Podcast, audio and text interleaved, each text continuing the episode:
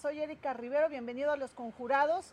En esta tardecita que por fin ya está bajando el solezazo, de verdad, estábamos así como chorreando este sudor y así estuvo, pero toda la semana Iván Galindo. ¿Cómo estás, mi querido Iván? Pues ahorita ya un poquito más fresco, la tarde. Ya, ¿verdad? Ya como que ya, ¿no? Ese solezazo, sí.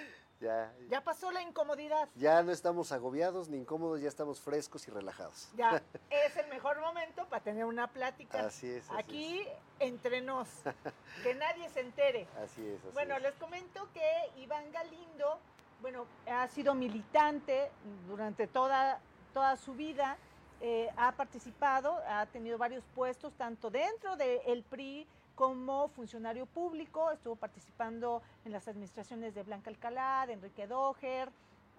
Siempre se ha caracterizado por ser sumamente crítico, y hasta con su propio partido, ¿eh?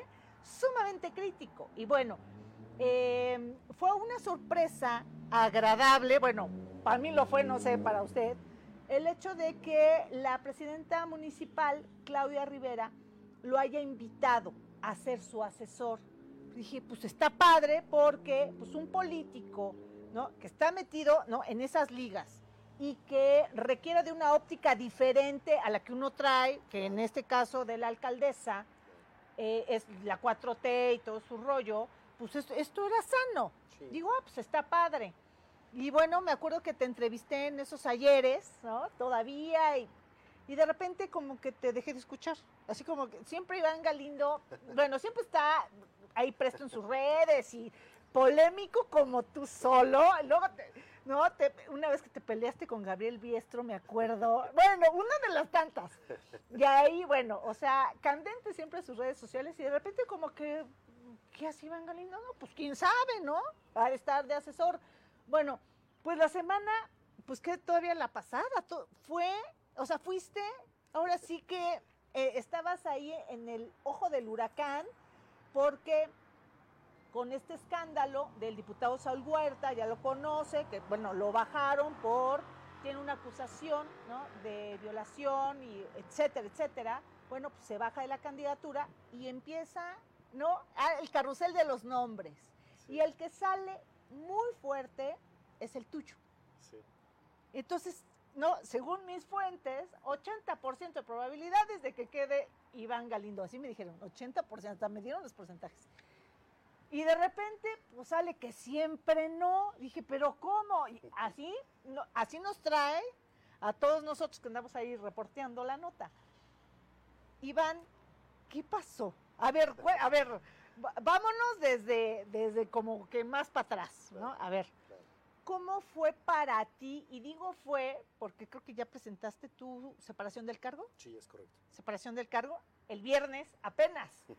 Entonces, a ver, ¿cómo fue para ti ser asesor de un, presidente municipal, ¿no? De, de, una figura de diferente partido? Claro. Te dijeron de todo en el PRI, ¿eh? Traidor y, los de Morena, advenedizo. Sí, sí, también. ¿Qué cosa?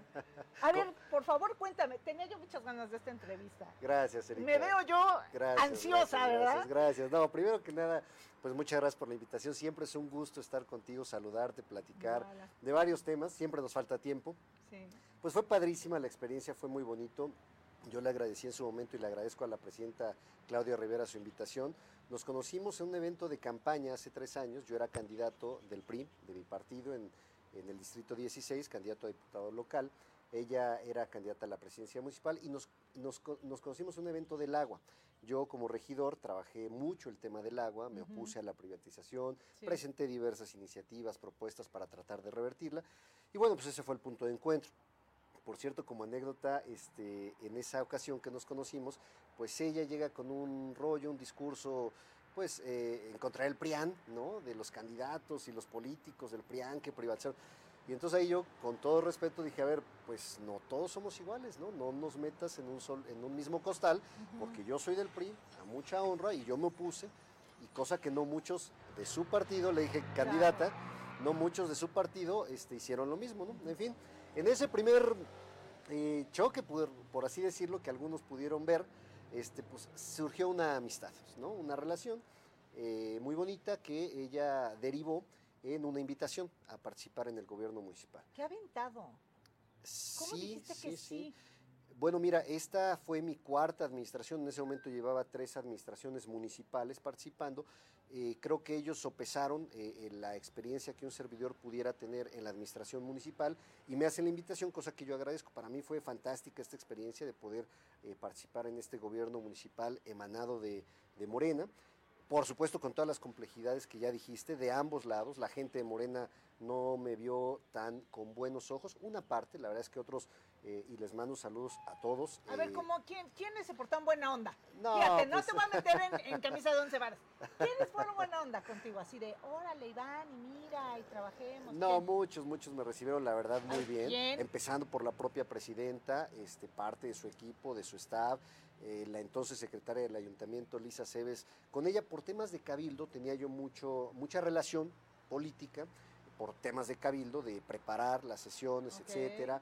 Y, y teníamos mucha afinidad, tenemos mucha afinidad ideológica, este, política, aunque o sea, hay identidad política, identificación política no necesariamente significa identidad partidista. Claro, Ese es, es un que eso primer es bien punto. importante. Podemos tener afinidad política Claro. y no afinidad partidista. Entonces, Claro. eso, eso, eso lo, lo subrayo porque nos va a servir para la charla que viene a Ajá. continuación. Entonces, este, bueno, pues con gente como ella, pues teníamos este trato frecuentemente y empezamos a caminar los primeros meses eh, de la administración con muchas complejidades. Este, pues mediáticas, ¿no? La relación con los medios siempre fue difícil, después con otros órdenes de gobierno, con el orden estatal, eh, y bueno, pues empezamos ahí a, caminar, a diseñar estrategias. Yo, como te digo, para mí fue una experiencia muy, muy bonita el hecho de poder eh, siempre con objetividad hacer análisis, propuestas. Algunas pudieron gustar, otras no tanto.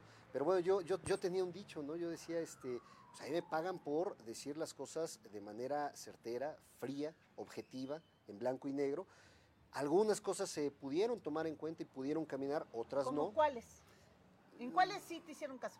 Eh, No, bueno, no, no quisiera, sería poco ético profesionalmente decir cuáles sí, cuáles no, simplemente lo dibujo de manera general. La presidenta tomó sus ¿Hay decisiones. alguna propuesta? Bueno, sí, me imagino, pues imagínese, asesor político, pues no vas a estar aquí ventilando, tienes razón. Claro, claro. Pero habrá alguna que digas pues, que no sea, ahora sí que, este, ¿no? Me imagino que es como, como los, los, este, psicoanalistas, ¿no? De, de no va a estar ventaneando a Claro, tu, claro. ¿no? A tu Sí, paciente, ¿no? sí. Por así decirlo. Eh, Pues mira, fue una experiencia muy bonita, muy satisfactoria eh, y no tan lejana, fue más reciente, cuando preparamos la comparecencia, la defensa de la presidenta ante este llamado que hace el Congreso del Estado, la, ah, esa estuvo buena. la comisión instructora, ¿Cómo no? la, co- la comisión inspectora, perdón. Donde eh, hoy ya lo puedo decir de manera externa, yo creo que se estaban extralimitando, además con todo respeto para las señoras y señores diputados, pues con carencia eh, de conocimientos, ¿no? más con una cuestión política que, que legal. Entonces, esa fue una bonita, un bonito pasaje, ¿no? Preparamos una adecuada defensa, de hecho continúa, ¿no? Este, y bueno, pues ese fue un, un- un tema que sin duda este, pues lo hicimos bien, lo preparamos bien y eh, la presidenta creo que dio muy buen dejo de este, tablas de posicionamiento y de control político. Ujú, Ok. Ahorita ya no eres asesor, Actualmente ya no. ya no. Ok. ¿Qué opinas? ¿Qué opinas de la administración de Claudia Rivera?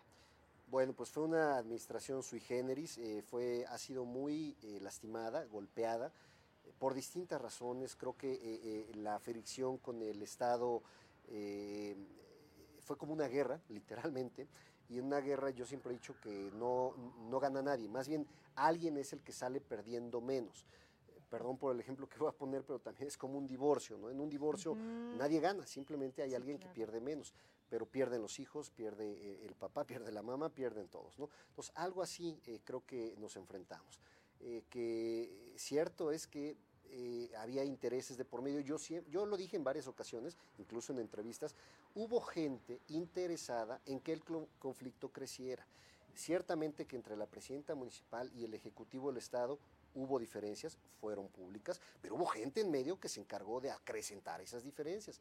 Entonces, eh, yo creo que eso marcó ambas administraciones, la Ok. estatal y la municipal. Cierto es que también eh, no era nuevo. Erika, tú como analista político te tocó ver distanciamientos entre Doher y Marín, entre Marín y Melquiades, entre, en fin, pero nada que ver con de esta magnitud, ¿no? Entonces, eso, e, e, eso no permitió que el gobierno municipal pudiera ejercer eh, a plenitud su potencial, su capacidad, y tampoco el Estado, porque el Estado pues, se, se enfrascó en una guerra, este, mandando ahí ciertos actores, utilizando ciertos instrumentos de poder, instrumentos mediáticos, y de esa guerra creo que nadie salió bien librado. Entonces, este, pues a, la luz de eso, pues el municipio trató de hacer lo que podía, ¿no? Ciertamente también tuvo un, arranque lento en materia de obra pública, en materia de ejecución de programas, es normal, es la curva de aprendizaje que todas las administraciones de cualquier parte del mundo pasan, pero eh, fue algo que se le cuestionó mucho, que la curva se pronunció un poquito más. Claro,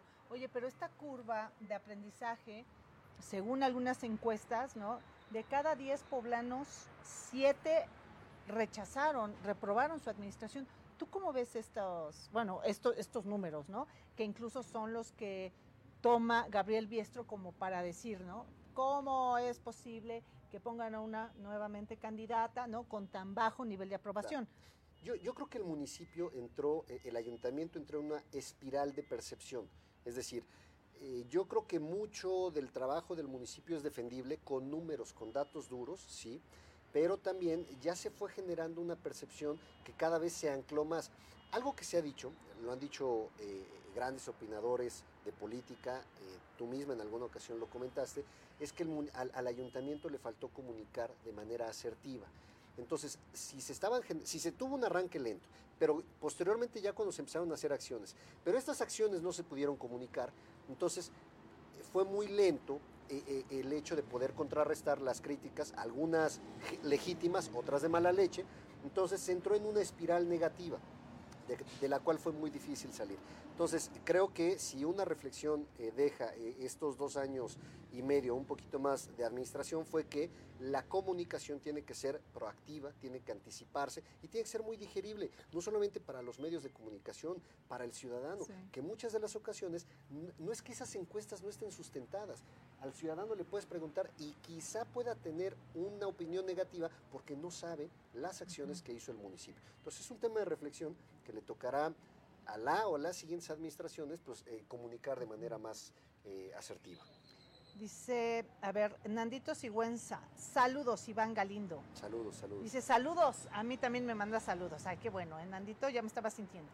Jennifer Velázquez, Chayote a la vista, solo entrevistas cuando pagan este, eh, dice, este huérfano. O sea, ¿a quién me dices chayotera? ¿A mí, Jenny? Pues la verdad, pues la neta no. ¿Cuánto te costó esta entrevista, Iván? Nada, nada, para nada. O sea, no manches, Jenny, o sea, también. ¿O a quién le dices chayotero? Si es a él, bueno, pues hay, hay que. Ahí te he dicho a ti la bolita. ¿Qué pasó, mi Jenny? La verdad, o sea, anda mal tu brújula, ¿eh? Dice, eh, dice, Iván Galindo lo conozco desde que era secretario particular de Mario. ¿De cuál Mario? No. No, de, Nacho Mier. Del hoy diputado Nacho Mier. Sí, claro. Sí. Fue secretario particular de Nacho Mier en la época de Enrique Dojer. Ajá. Esa fue mi primera administración Ajá. en la que participé. ¿Cómo no? Noclesa nos manda saludos. Dice Gabriela Estrada. Dice, él ventaneando de Puebla. Puro chisme esta mujer. O sea, yo Oye, no manches. Oye, en lugar de que te peguen a ti, me están pegando a mí. No, esto sí está, no, esto sí está de novela. mis bots. Sí, eh, no manches. Bueno, está bien, Gabriela, pues mira, tú puedes ver otros programas si quieres, ¿no? Aquí se trata de ser objetiva, de hacer un trabajo. Si no te gusta, pues no nos veas, así de fácil, ¿eh? Noglesa dice, saludos a mi mamá de parte de Alegra. Ay, mi vida, también te mando saludos. Clemente Santos Alejo nos está mandando saludos. bueno, es la primera vez que me toca que en lugar de que mi invitado lo estén golpeando, lo estén criticando, me están criticando a mí. dices, bueno, eh, bueno, así, así, ya me imagino lo que has tú de vivir. Sí, bueno, a ver, hablando de esto precisamente, de estas críticas y de, de, todo lo que pasó durante esta semana. Eh, cuéntanos ¿Cómo fue que tú apareciste en esta lista de posibles aspirantes a sustituir ¿no? a Saúl Huerta en la Diputación Federal por el 11? Claro. Bueno, pues eh, derivado del escándalo penoso, lamentable que todos conocemos hoy en día, pues evidentemente tiene una consecuencia legal, una consecuencia lógica que es pues, buscar un perfil sustituto, no alguien que reemplace la candidatura, porque no se puede quedar a Céfala, o mejor dicho, no se debe quedar a Céfala. Entonces es así que empiezan a pensar en algunos perfiles y eh, eh, una gente, un grupo de Morena eh, a nivel nacional, tiene a bien proponer mi nombre. consideran... porque, perdón que te interrumpa, este, esta selección de, de candidatos todo es en México. O sea, muchos dicen, es que aquí el grupo ¿no? de Biestro o de Claudia están influyendo. Pues hasta qué punto podrán influir a nivel nacional. Esto se está jugando, este partido se está jugando allá. Claro, claro. Entonces, eh, el día viernes o sábado. Oye, que Nacho Mier te estaba dando el espaldarazo. Eh, no lo sé, seguramente a él le han de haber pedido alguna opinión. Seguramente. Muy, probablemente él es un líder de la bancada. Claro, es un actor político nacional con, injerencia e influencia en esas determinaciones, tiene un peso político muy importante en este momento. Seguramente le tomaron su parecer y quiero pensar que dio una opinión positiva, porque hay una excelente relación con, el diputado, que yo le tengo un gran aprecio, admiración y gratitud.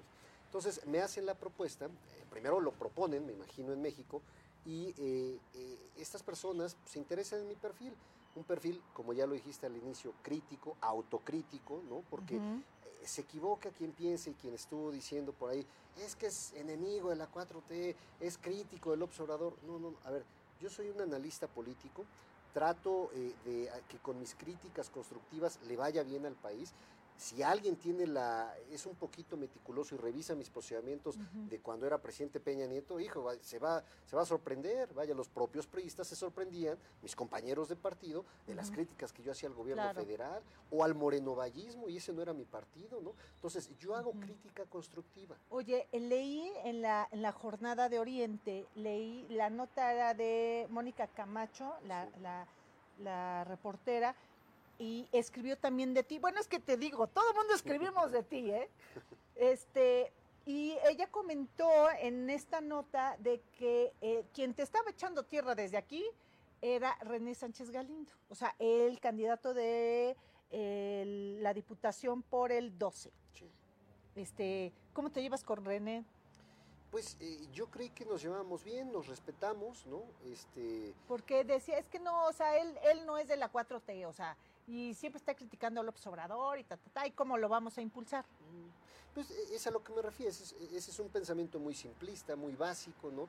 El hecho de que es, es, contrario a López Obrador. O sea, tú dices que no, o sea, por supuesto ¿quién te echó tierra entonces? Eh, pues él fue uno, ¿no? Y lo hizo ah, público, ¿no? En un pensamiento demasiado simplista. Pues te digo una cosa, él estuvo acá la semana pasada y yo, yo se lo pregunté, ¿eh? Le digo, oye, que le estás echando tierra. Este, no, me dijo así, me dijo que no. Entonces, bueno, ahí, yo te paso ahí el dato, él dice que no. Mira, yo te voy a decir algo, él nunca de frente tuvo, y tuvo la oportunidad varias veces de hacerlo, de decir, oye, ¿qué pasó con tus críticas al presidente? ¿Por qué lo estás haciendo? Nunca lo hizo. Y yo sí, en varias mesas tuve la oportunidad, y se lo dije, de decirle sus carencias como secretario de gobernación. Se lo decía de frente a la presidenta y de frente a él. Entonces, pues mira, yo la verdad me reí, de René no me extraña, ¿no? Eh, creo que él, él precisamente representa a lo, que, a lo que me refiero. Pensamiento muy, muy simplista, muy ramplón y maniqueo. O, eres blanco o eres negro. O estás conmigo o estás contra mí. Y no es así. La política no es así. Me parece que eso es justamente lo que le ha hecho daño a la política, la polarización de esa, de esa manera. Entonces, curiosamente nos dicen que también cuando, he, cuando yo he... Eh, reconocido públicamente aciertos del presidente de la República y del gobierno federal, los he señalado, pero ahí sí no cuentan, ¿no? Entonces solamente eh, tal parece que a un grupo, porque no a todo, y eso lo quiero dejar claro, hay un grupo que yo considero eh, radical que le molesta la crítica, pero otro no. Es justamente este primer grupo, el grupo abierto, plural, que dijo, pues vamos a considerar este perfil, eh, esta persona ha marcado algunas reflexiones, algunas críticas, algunos señalamientos, que insisto, no es lo mismo una crítica que un ataque. Y yo hago el reto públicamente a aquellas personas que me grillaron, porque eso fue, fue una grilla muy, muy barata la que hicieron, muy chafa, cutre. Entonces, esas personas que me demuestren un solo ataque, no fue ataque, todas las críticas fueron constructivas, sustentadas, inteligentes y propositivas. Pero bueno, lograron su cometido. Entonces, al final, tal parece que privó más este, este grupo, ¿no? Este grupo que trató de, generar esa percepción, esa reacción, y bueno, finalmente se dio. Pero bueno, yo, como lo dije públicamente en mis redes sociales, en el comunicado que emití, yo le agradezco a la gente de Morena que se dio la oportunidad, se dio la oportunidad de pensar en un perfil eh, distinto, llamémoslo así, un perfil que pudiera haber eh, eh, representado apertura, pluralidad, y que al final, mira, esto es como las gelatinas, unas cuajan y otras no. bueno, eso me gusta la alegoría de la gelatina. Esta no cuajó y ni modo, pues a lo que viene. Ok, bueno, muy bien. Pero a ver, sigue siendo priista. Sí. A ver, ¿y vas a regresar al PRI? ¿Vas a, ahora sí que ni de aquí ni de allá. Mira, yo por prudencia política y durante el tiempo que estuve en la administración municipal, con, en esta administración, yo por prudencia política me abstuve. Digamos, no existe la figura en los estatutos de eh, tener una licencia a tu militancia, no existe. Pero yo de facto lo hice. O sea, yo me puse pausa a mi militancia y no iba a eventos partidistas, ¿no? Este, no apoyaba candidaturas o aspirantes eh, eh, de candidatos PRI. ¿Por qué no renuncias al PRI? Eh, porque pues, quieres seguir siendo prista. Pues de entrada porque no, no, lo deseo, exactamente. No, En este momento de mi vida no deseo renunciar a mi militancia, porque han sido varios años, fueron varios años, empecé muy joven, como bien lo dijiste, por supuesto, y lo digo claramente, con toda puntualidad, sí iba a tener que renunciar si se consolidaba la candidatura, la invitación generosa generosa invitación que me hicieron a participar en este proceso electoral por el Distrito 11 eh, eh, Federal de Morena, ¿no? Eh, el Distrito 11 Federal por Morena. Entonces sí, iba a tener que renunciar a mi militancia, pues para no estar campechaneando, ¿no? No se dio, no renuncié a mi militancia. Entonces, este, pues a seguir participando, seguiré haciendo política. Si me invitan a trabajar en el servicio público, valoraré en qué circunstancias son para poder participar porque me gusta esto. Ya. Oye, es, eh, bueno, Gabriela Estrada dice, eh, bueno, la, la, la, que me dijo, ¿no? De que aquí que ventaneando y no sé qué. Bueno, ahora ya, ya te tocó a ti. Ah, ya. Ah, menos mal, ya, ya, ahí te paso tantito. Dice, incluyéndote a ti se acrecentaron las diferencias, amigo. Creo que mal asesoraste a Claudia, dice. Este, pues no, eh, la verdad no. Dice eh, Iván Galindo, ¿fuiste secretario de Mario Marín o me equivoco? No, no, para nada.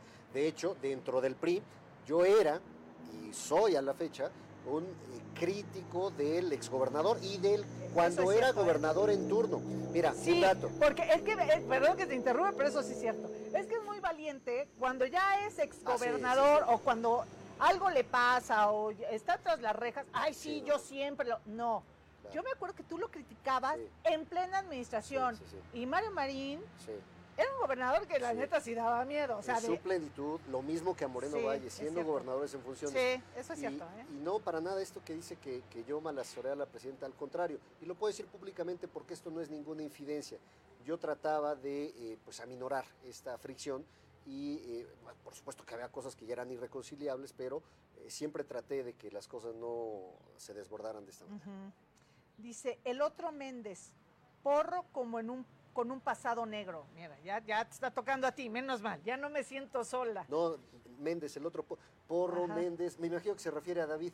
Sí, sí, sí. que como porro salió también a, fíjate, en estas circunstancias Dice, el otro Méndez dice Porro con un pasado negro. Ajá, David Méndez. Ajá, sí, sí, David Porque mira, fue el otro que también Acá salió también ese estuvo, día ¿eh? despotricar. Sí. Y mira, se lo dije en redes sociales y por eso se quedan callados, porque yo soy un caballero, yo tengo códigos, pero cuando me tocan los les contesto.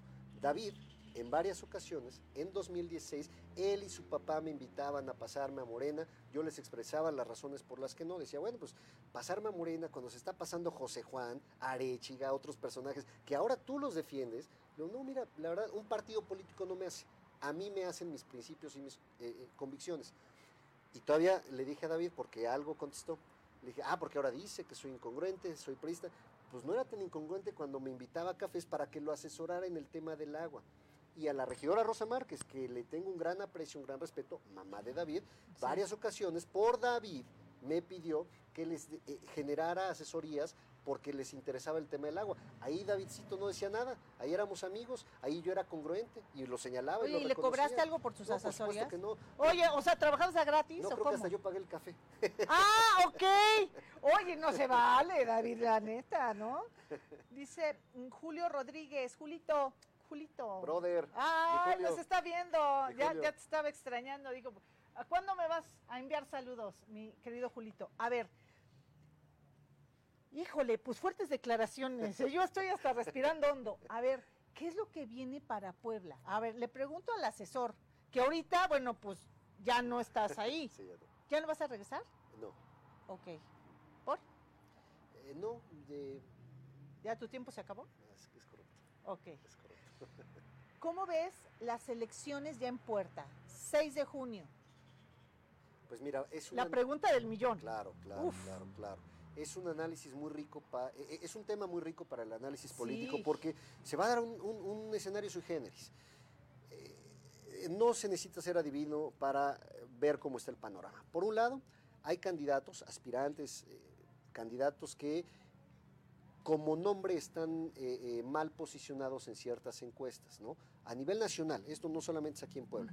Sin embargo, la marca eh, está bien posicionada. Entonces, aquí es un tema para la ¿Estás reflexión. hablando de Morena? ¿O Sí, de qué la marca? la marca Morena está bien posicionada. Sin embargo, algunos aspirantes, algunos contendientes, ¿no? En el ámbito personal no están, no, no tienen el mismo nivel de posicionamiento ni de identidad que tiene la marca. Entonces aquí la gran eh, duda, el gran cuestionamiento que muchos se hacen o nos hacemos es ¿qué pesa más? ¿Cómo vota la gente?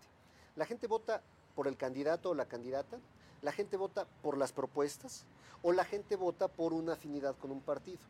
Yo creo, después de ver varias experiencias en, en varios procesos electorales, es un poquito de todo. O sea, puedes tener una buena marca, pero con un mal candidato no necesariamente ganas. Ahí está el ejemplo, tú recordarás el proceso de 2007. O sea, Acción Nacional tenía una gran, un gran posicionamiento en la capital, puso un mal candidato y perdió, ¿no? Eh, entonces yo creo que es un conjunto de todo. Tienes que ser un buen candidato, tener Ah, buenos ¿Hablas de, positivos. de quién? ¿De, de Toño? ¿2007? En ese proceso sí, en ¿verdad? 2007, exactamente. Toño eh, Díaz. de Ajá, exactamente. Entonces, Con Blanca. con Blanca Alcalá. y Blanca llevaba 20 20, puntos, abajo. Ese es otro ejemplo, el otro extremo, ¿no? Una buena candidata, fresca, con buenas este, propuestas, con una imagen, una estrategia de campaña, buena comunicación, ahí está el resultado. Entonces, un poquito de todo. La marca por sí misma no te hace ganar. Ser buen candidato por sí mismo no te hace ganar. Entonces tienes que tener una buena imagen, un buen discurso, buenas propuestas, estar eh, limpio, tener positivos y ya eso en su conjunto da el resultado. ¿Qué va a pasar? Bueno, pues la gente lo tendrá que, o sea, se lo dejo para el análisis de la gente, ¿no? De los, de los grandes opinadores de política aquí en el municipio. Cada quien tenemos nuestro pronóstico, ¿no? Y al final, pues veremos qué sucede. Oye, y el pronóstico así como más sabroso, ya sabes, la cerecita del pastel aquí en la capital, Eduardo Rivera o Claudia Rivera. Pues va a ganar un Rivera. ¡Ay, no seas tramposo!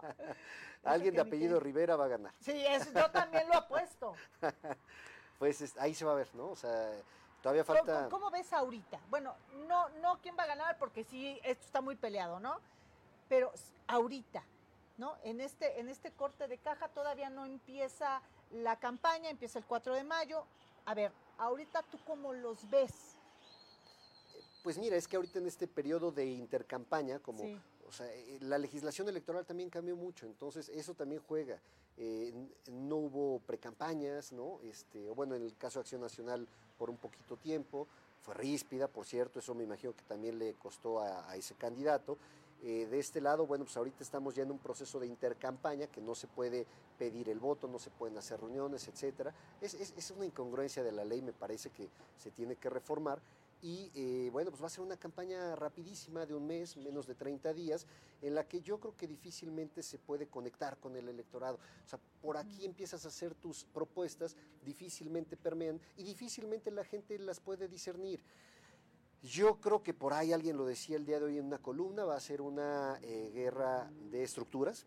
También eso cuenta en una campaña, el diseño de una estructura, eh, el, el motivar a una estructura, a tu ejército, hacer que tu ejército crezca, que crea en ti y que se mueva. Entonces, quien tenga mejor y más grande estructura, y por supuesto lo que ya dijimos, imagen limpia, eh, la marca que reaccione positivamente, ese va a ganar. De acuerdo. Oye, ¿y cómo ves la estructura de Morena y cómo ves la estructura del PAN? Pues mira, eh, eh, la estructura... Aquí en la, en la ciudad, porque hablar a nivel estatal, híjole, ya nos vamos a meter en de La estructura de Morena es una estructura muy em, espontánea, muy genuina, eh, es, de corazón, ¿no? Este, su gran referente es López Obrador, ¿no?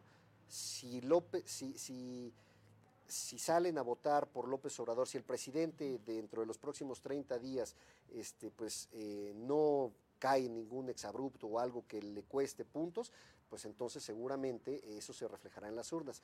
Si el voto switcher de Morena, esos que no necesariamente pertenecen al instituto político, simplemente simpatizan con el presidente, pero en estos 30 días pasa algo en el país que eh, eh, los decepcione, pues eso también va a tener su repercusión, pienso yo. ¿Saúl Huerta pesó?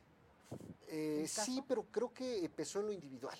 O sea, es decir, yo no veo, no, no lo veo así, que el desgaste, lo quemado del escándalo de Saúl Huerta se traspase a la marca. No lo veo así. Ahora, por, eh, eh, por lo que respecta a la estructura del Ay, PAN. Mi plumita. Ay, muchas gracias, amigo. Por lo que respecta a la estructura del PAN, pues es una estructura más ortodoxa quizá con más experiencia en procesos electorales. Podría yo decir, y con mucho respeto, vaya, espero no faltarle el respeto a nadie, creo que es una estructura más pequeña, pero con más organización, yo así lo percibo, y es una estructura muy definida. Ellos quizá no tienen la posibilidad de conectar con el switcher, ¿no? Eh, es su estructura hasta donde alcance y eh, ver si esto le puede alcanzar para ganar al, al contendiente, ¿no? De acuerdo. Ay, pues Iván Galindo, muchísimas gracias por estar aquí en Los Conjurados. Siempre es sabroso platicar con Iván, siempre. Siempre, o, estás metido en un rollo, tus análisis, o sea, la verdad me divierto mucho contigo. Yo también, Erika, me la paso padrísimo. Bueno, pues muchas gracias por su compañía. Soy Erika Rivero. Esta eh, entrevista la puedes checar en nuestro portal, Los Conjurados. Y bueno, pues muchas gracias por su compañía. Besitos, buenas noches y saludos a todos los que, ¿no? Quienes están con nosotros y les gusta y quienes no y nos critican, pues, pero qué padre que nos vean. Así es. Está padre. Bye.